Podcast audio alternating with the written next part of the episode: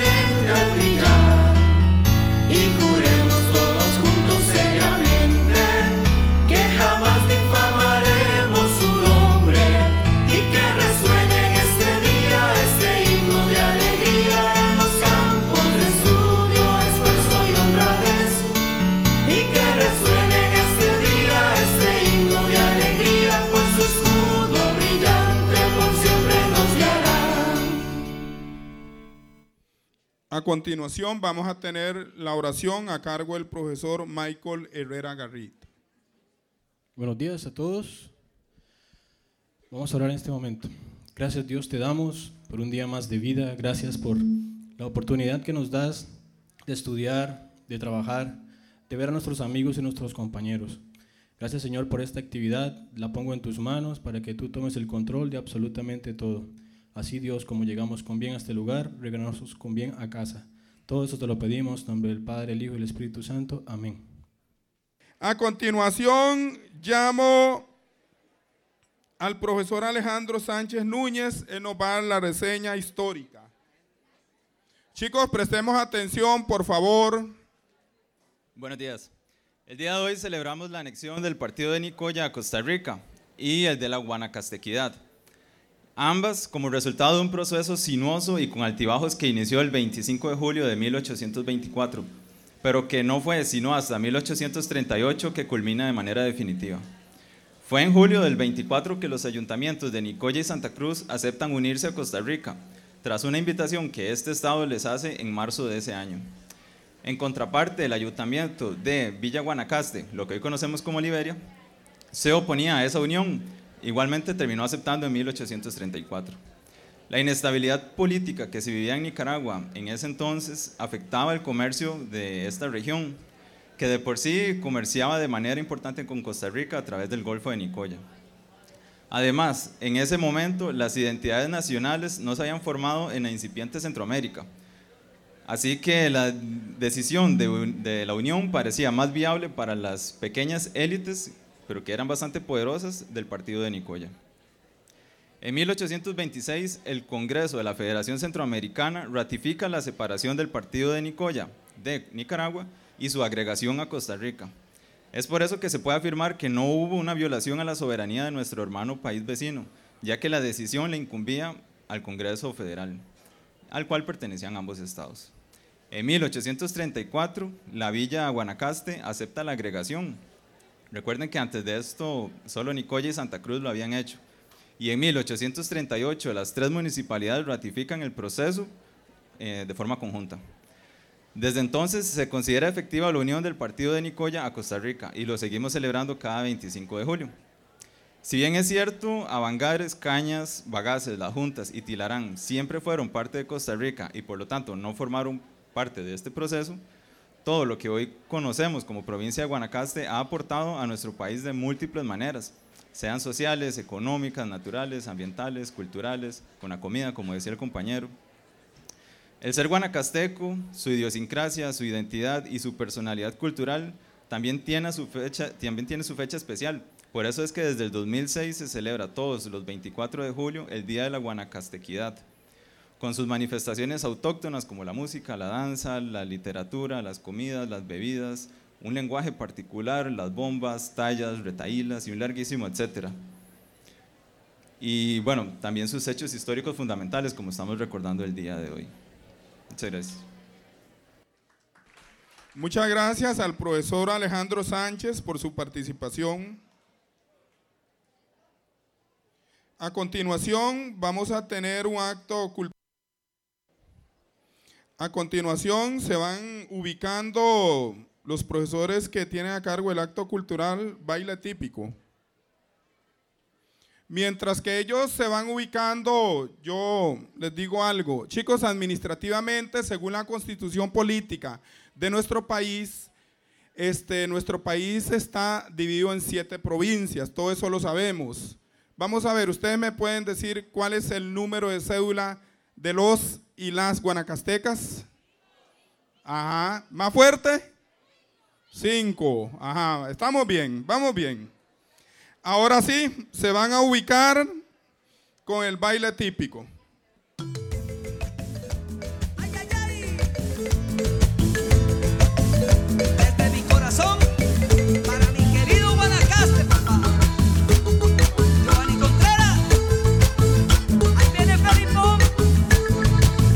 1800 y pico, Guanacaste cambió la historia. Aunque no se llamaba así, era el partido de Nicoya.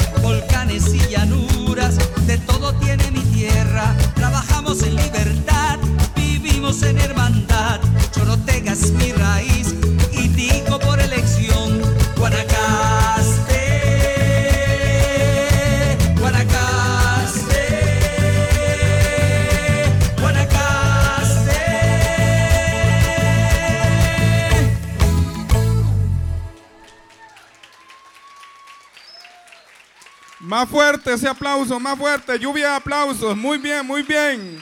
Excelente, excelente. Muy bien, muy bien. Linda presentación. Muy bien, los felicito. Muy bien. Muchas gracias a los profesores, a las profesoras que han participado en este momento.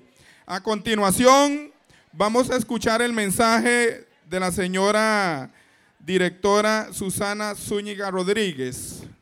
Todos de una forma muy respetuosa, vamos a escuchar a la señora directora, por favor. Hacemos silencio, nos desconectamos de los celulares. Escuchamos, por favor. Muy buenos días para cada uno de ustedes, personal docente, administrativo y estudiantes. Pues como ya lo han dicho este, Juan Francisco y también lo ha reiterado Alejandro en la reseña histórica, hoy es una fecha muy... Nosotros celebramos hoy, pero los guanacastecos lo celebran el lunes. Para ellos ese es el día de la celebración y lo celebran en grande. Nosotros por calendario escolar lo hacemos hoy. Es importante resaltar lo que para ellos significa y cómo los guanacastecos a través de los años, hoy, el, 20 el lunes más bien, 198 años de la anexión del partido de Nicoya y siguen celebrando con el mismo ahínco, con el mismo fervor, con la misma entrega y compromiso este día. Para ellos, un 25 de julio es sencillamente un día excepcional, donde lo celebran en grande desde todo punto de vista, sus culturas, sus comidas, sus formas, esa idiosin- idiosincrasia particular que tiene el guanacasteco. Personas muy solidarias y sobre todo hospitalarias. Pues yo, orgullosamente guanacasteca, nací en Santa Cruz, Eh, pero mis papás se vinieron desde 1960 para Limón y entonces yo tenía en ese tiempo un año cuando llegué acá a Limón. Entonces soy más limonense, digamos, que guanacasteca. No obstante, los guanacastecos tienen tan arraiga- arraigadas sus costumbres que si ustedes me preguntan a mí si yo sé hacer rice and beans, no sé hacer rice and beans. Pero si me preguntan si sé cómo se hace una tanela, un tamal asado, sí sé cómo hacerlo. Entonces, mis papás nos inculcaron a nosotros, sus hijos, que somos siete hermanos, esa costumbre, esa cultura bien arraigada guanacasteca. Y eso es lo que muchas veces le falta a las demás provincias, ese compromiso cultural, esa idiosincrasia que la tienen y la llevan en la sangre desde todo punto de vista, en su música, en, sus costumbres, en sus comidas. Usted va a Guanacaste y encuentra en algún lugar en particular, hay un lugar en, en Guanacaste, no me digan mucho de la geografía porque no conozco mucho, pero que se llama ahí, pude preguntar la semana pasada que anduve por ahí, se llama Pueblo Viejo de Nicoya. Y ahí uno encuentra esa cantidad de comidas muy propia de ellos. Mientras que a veces uno acá en Limón encuentra más pescado, pero no es el pescado la parte más arraigada del limonense, es el rice and beans, pero muchos han dejado de hacerlo y de practicado y de practicarlo e incluso al guanacasteco no le importa que le digan que aspira la S y que se traga la R o que habla muy glotalizado o que habla como nica. Al guanacasteco eso no le da vergüenza. Y es que eso, eso tiene toda una historia. No crean ustedes que los guanacastecos que viven ahí y tienen muy esa forma glotalizada es hablar desde acá, desde la garganta, pues aspiran la S, se la tragan para decirlo en de alguna manera. Eso es producto de todo el proceso de colonización de los españoles a la parte norte de Guanacaste, muy cerca con Nicaragua. Pero bueno, ojalá que sus profesores de español en algún momento saquen un momentito y les hablen un poquito de esa historia que tiene que ver con el lenguaje. Aparte de todo, hoy, o más bien el lunes 25, también eh, la provincia de Limón, el cantón central de Limón, celebra sus 130 cumpleaños de su cantonato. Nosotros somos un cantón, pertenecemos al cantón de Matina, pero ese cantón de Matina también pertenece a la provincia de Limón, que los vio, que los ha visto a ustedes nacer en cada uno de sus cantones. Así que es importante también resaltar ese acontecimiento importante que se celebra el lunes 25 de julio, el 130 aniversario del Cantonato de Limón. Pero bueno, apartándome un poco de esa parte histórica, este, al escuchar el himno de Guanacaste, hay una parte que me llama la atención y habla de que, que lo libre siempre de extrañas cadenas y que nunca han cedido a esas extrañas cadenas. Me llama la atención porque mientras tuve que ir allá al árbol para ver si ponía orden, ¿cuáles son las cadenas que no son extrañas ya, como que son comunes? La, las cadenas de la indiferencia, de la falta del respeto, de la mala crianza, de que me vale, no me importa. Pero ¿saben qué? En alguna medida, alguna vez en la vida, esa misma vida le pasa la, factura. Por ser tan irrespetuosos, por ser tan poco patriotas, por no defender lo que es nuestro, por no arraigarnos en eso que es Costa Rica y en eso que significa hacer patria. Y esa es una llamada de atención para esos muchachos que hace un momento hubo que perseguir a un muchacho que andaba con un puñal. Esas son extrañas cadenas ahora. No, son comunes cadenas. Pareciera que hay que andar persiguiendo a todo el mundo porque anda a ver a quién le hace daño aquí mismo cuando se supone que acá no estamos entre extraños. Todos somos una sola familia. No es posible. No es posible que yo me haya tenido que ir a ver cómo resolvemos el asunto y que en breve llegara la policía. No es posible. Y eso empieza por una pequeña falta de respeto. Ustedes tienen que aprender que si en su casa no respetan a nadie, en otros lugares tienen que respetar, porque un día usted dejará de ser un niño adolescente y se convertirá en un ciudadano con cédula de identidad y tendrá que responder por sus actos y asumir las consecuencias. No podía pasar por alto esta llamada de atención para ustedes muchachos. No puedo pasarlo por alto. Porque si yo me quedaba ahí indiferente, sabiendo lo que estaba viendo allá, entonces soy una más de las mismas. No me importa, porque de por sí yo vengo aquí un rato y luego me voy para mi casa. No, tenemos que empezar a ordenarnos, tenemos que asumir las consecuencias. Así que muchachos, esto es una llamada de atención. Gracias por los que sí se saben comportar. Y ojalá puedan influir a esos que les es difícil, que parece que nunca, nunca les han marcado los límites. Pues bueno, hay que hacerlo. Y tenemos que empezar a aplicar la normativa interna. Si usted quiere estar aquí y dice que usted pertenece a este colegio, usted va a tener que aprender a respetar. Lamento mucho tener que hablarles en este tono y de esta manera, pero es que no se puede, hay que hacerlo. Ya no se puede. Ustedes no están respetando que a, tantos metros tengo al profesor A, a los otros metros el profesor B, a los otros metros el C y me vale. No es posible. No es posible. En mis tiempos, uno no era un profesor al que tenía que tener al lado. Cualquier persona adulta que estuviera al lado de uno, uno tenía que comportarse. Porque esa persona que no era ni arte ni parte de uno le podía llamar la atención. Y si esa persona particular iba a la casa de uno y le ponía la queja a la mamá o al papá, imagínense todo lo que uno tenía que asumir. Hoy no. Hoy manejamos una indiferencia. Pues conmigo no va ese tipo de conducta. Tenemos que corregirlo, tenemos que cambiar, tenemos que ser mejores. No es posible que de pronto seamos el mejor colegio en las Olimpiadas de Matemáticas, pero en las Olimpiadas de Buena Conducta, cero. Cuando es el respeto y la buena conducta que dice muchísimo de nosotros. Así que Ojalá que esta forma de comportarse cambie y que cuando usted se le dé una indicación no espere la segunda ni la tercera. Pues tenemos ricas comidas preparadas allá por las compañeras, no sé por cuántas manos, pero yo sé que está deliciosa. Disfruten ahora, cuando terminemos del acto, las comidas que están allá a disposición. La compañera Lady Vargas y otras más, ahí sabrán la manera en que lo van a hacer, no sé.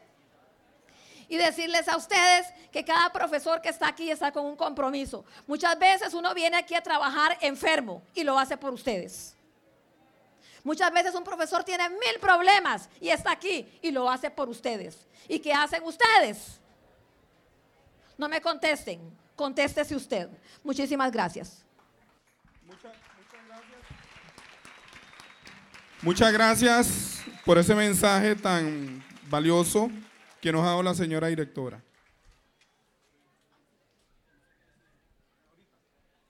Chicos, no sé si ustedes sabían que durante el periodo vacacional, este, lamentablemente había fallecido un segundo estudiante, Kevin Mena de la 112.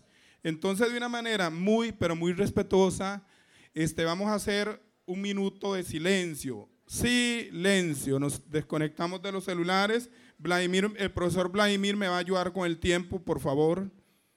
Entonces, usted da la orden. Cuando él levante la mano, todos hacemos silencio. Listo, chicos.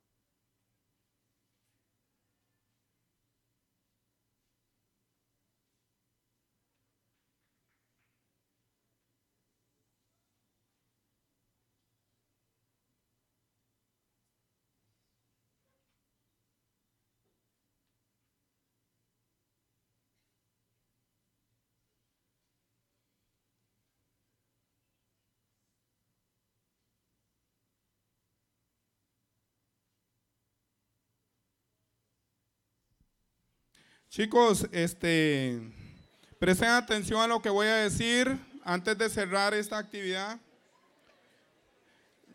Chicos, este, ya saben que antes de irnos nos llevamos las sillas, todos sabemos eso. No dejemos sillas ahí. Chicos, si siguen dejando sillas, no, todavía no vamos. Esperen un momentito porque no he terminado. Creo que la directora va a tomar la directriz de no volver a sacar sillas entonces y todos vamos a estar de pie. ¿Verdad, doña Susana? Chicos, ¿me están escuchando? Porque ahí hasta el profesor Eduardo tiene que andar jalando sillas, yo lo he visto, y yo creo que eso es una injusticia, estar jalando ese montón de sillas, quizás bajo la lluvia o bajo el sol. Entonces tomemos conciencia en eso. Otra cosa, chicos, si Dios lo permite, el martes solamente van a venir los muchachos de décimo año que van a, a tener su participación en Expo Joven y Expoin. Y este, como dijo la directora, a disfrutar, a observar todo lo que los profesores han preparado, lo de la alimentación, lo del cartel acá, tenemos el mural muy lindo. Y muchas gracias a todos y a todas por la atención brindada.